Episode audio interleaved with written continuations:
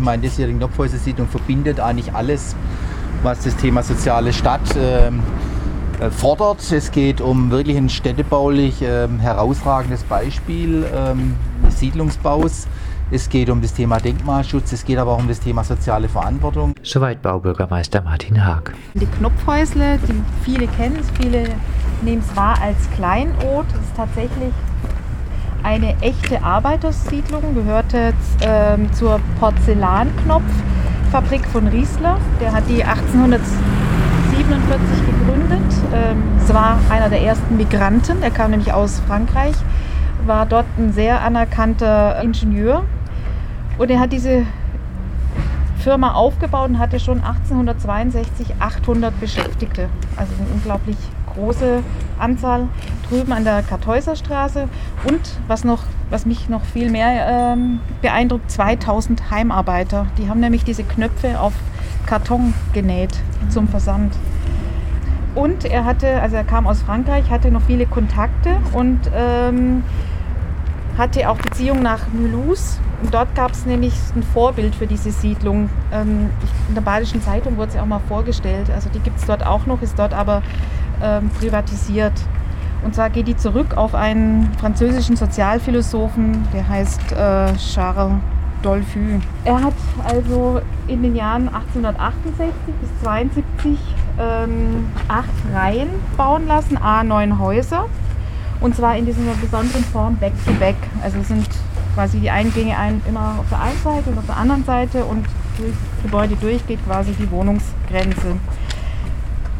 Er war sehr fortschrittlich damals. Es gab vier Waschküchen und vier Badezimmer, also für die äh, Anlage.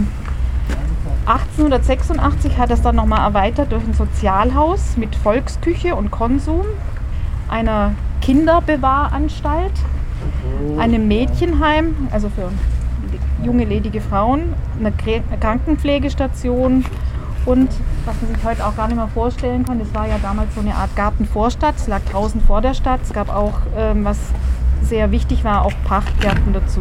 Diese 110 Wohneinheiten, die es ja 1889 hatte, die lagen, auch ein wichtiges Thema, ganz ähnlich wie heute, 35 Prozent unter dem damaligen freien Wohnungsmarkt. Der Drei-Zimmer-Wohnung hat 1874 12 Mark im Monat gekostet. Im Vergleich dazu war der Stundenlohn von Facharbeiter lag bei 20 Pfennig. Drei Pfennig haben die Kinder in der Heimarbeit gekriegt und sieben bis zehn Pfennig eine geübte Heimarbeiterin. In der Fabrik selbst gab es eine Speiseanstalt, in der es viermal täglich Essen gab, weil die haben rund um die Uhr produziert, sieben Tage die Woche der Risse hatte schon ein soziales Verantwortungsgefühl, aber er wusste natürlich auch, dass all diese Angebote ihm natürlich auch große ökonomische Vorteile brachten. 1910 ähm, wurde dann die Produktion nach Herzogenrath bei Aachen verlegt. Anfangs war die Verwaltung ähm, noch da. Er hat übrigens dort auch so eine Arbeitersiedlung bauen lassen. Oder sein, es war dann schon sein Sohn. Und deshalb gibt es dort immer noch eine Freiburger Straße in dieser Siedlung. 1928 kaufte dann die Stadt die Anlage, nachdem erste Gebäude, ich nehme an, das sind diese private, ähm, privatisiert wurden und ähm, hatte damals, so kann man nachlesen, großes Interesse einer weiteren Zersplitterung durch Einzelverkäufe entgegenzuwirken, weil man sich damals auch schon dachte, dass man dann künftige Entwicklungen nicht mehr so leicht umsetzen könnte. Ich stelle nochmal voraus, wir hatten ja eine Mieterversammlung von nicht allzu langer Zeit und äh, das äh, Oberthema in diesem Gebiet ist selbstverständlich, dass allen Mietern, die jetzt hier äh, wohnen, auch die Möglichkeit gegeben wird, während äh, der, also nicht immer während, aber Stück für Stück in diesem Gebiet auch bleiben zu können. Wir können äh, nicht äh, alles im bewohnten Zustand äh, sanieren. Das werden anhand der Maßnahmen, die erforderlich sind, vermutlich nicht möglich sein. Aber wir werden entsprechende Umzugsketten dann organisieren. Das heißt, es wird eine Weile dauern, bis wir hier durch diese Siedlung durch sind. Wir sind aktuell in der vorbereitenden Untersuchung, schauen uns die sozialen Aspekte an, schauen uns aber auch insbesondere die denkmalpflegerischen Aspekte an die Frau Lebkatz vorhin äh, angesprochen hat, inwieweit, in welchen mit welchen Maßnahmen können wir hier äh, vorangehen und äh, nächstes Jahr werden wir in eine nähere, detailliertere Planung einsteigen können. Das sagt Magdalena Schablewska, Geschäftsführerin der Freiburger Stadtbau zur anstehenden Sanierung. Vom Vorsitzenden des Bürgervereins Oberviere Waldsee Hans Lehmann bekam sie noch folgende Bitte mit. Dass ja. fünf, sechs Leute hier wohnen, die nicht mehr verpflanzt werden können. Wenn die verpflanzt werden würden wegen der Sanierung, ist, ist es eher tot. Und deswegen, Frau Schabetzka, das wissen Sie wahrscheinlich noch nicht, die Frau Rappold von Steg ist ja da. Wir haben gestern angefragt, ob es nicht möglich wäre, die fünf, sechs freistehenden Häuser schon mal schnellstmöglich zu sanieren, sodass man eine Umsetzung intern dieser fünf, sechs Leute, es geht, machen könnte. Das war also die Botschaft, dass die soziale äh, Struktur hier erhalten werden kann und das ist eine Bitte, die ich heute öffentlich bei Ihnen äußere. Sanierung der Knopfhäusle äh, nahe dem Zentrum Oberviere. Frau Schablewska, wie lange veranschlagen Sie denn für dieses Projekt? Also es ist jetzt im Moment schwer zu sagen, denn wir befinden uns gerade in der vorbereitenden Untersuchung und die beleuchtet die, so, das soziale Gefüge der Knopfhäusle-Siedlung, aber auch natürlich die äh, denkmalpflegerischen zulässigen Maßnahmen. Das heißt, inwieweit ich in die Substanz eingreifen kann, in welche Form und äh, wie lange ich dafür brauche, kann ich erst nach Abschluss dieser Untersuchung, äh, wenn ich in die Planung einsteige, nächstes Jahr genauer sagen. Ja?